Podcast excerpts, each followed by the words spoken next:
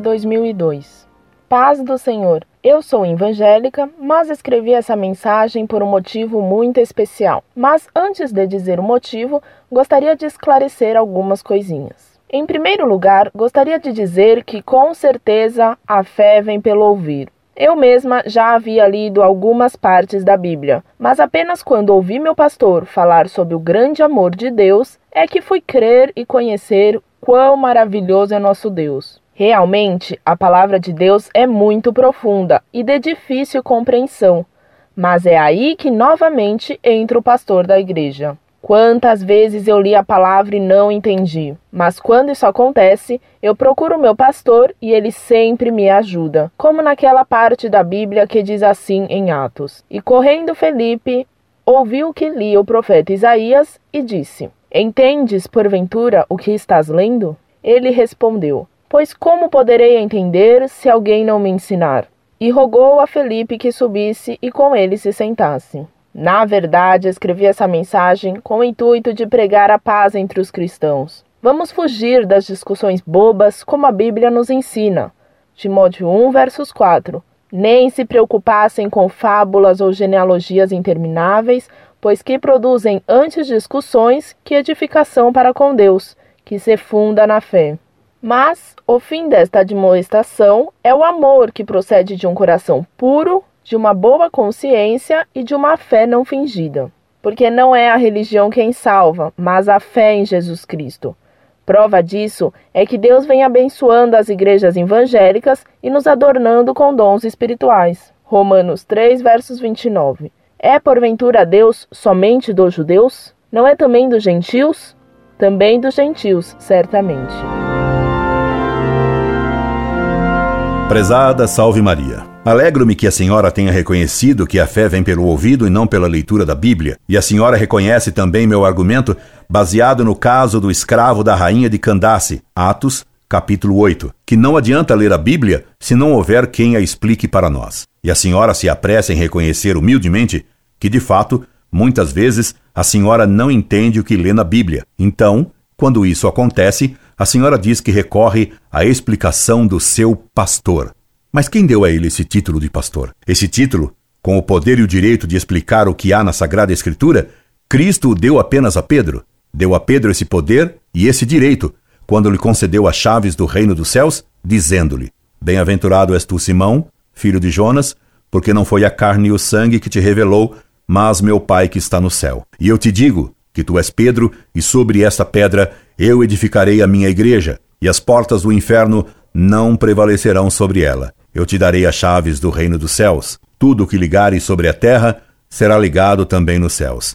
E tudo o que desatares sobre a terra será desatado também nos céus. Mateus, capítulo 16, versículos de 17 a 20. Cristo mudou o nome de Simão para Pedro, e quando Deus muda o nome de algo ou de alguém, muda algo nesse algo e nesse alguém. Chamando Simão de Pedro, que é igual a pedra, Cristo mostrou que usaria Pedro como pedra fundamental da igreja. Por isso, ele diz imediatamente depois: Sobre essa pedra eu edificarei a minha igreja. Ora, naquele tempo, para construir um grande edifício, procurava-se fazê-lo sobre uma pedra grande, capaz de suportar o peso do edifício que ia ser feito. Na igreja, que é um edifício espiritual, uma sociedade divina e humana, a pedra fundamental, como em todas as sociedades, é a autoridade. Cristo, então, colocou Pedro como autoridade suprema na igreja, e tanto colocou como chefe da igreja que lhe disse que lhe daria as chaves do reino dos céus.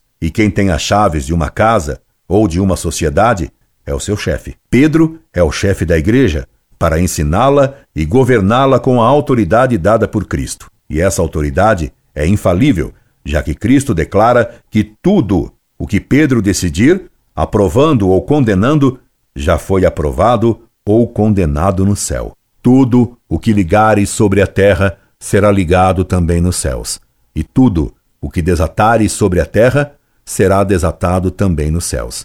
Mateus capítulo 16, versículos de 17 a 20. Quereria isto dizer que quando Pedro aprova algo na terra, Deus seria obrigado a fazer o mesmo no céu?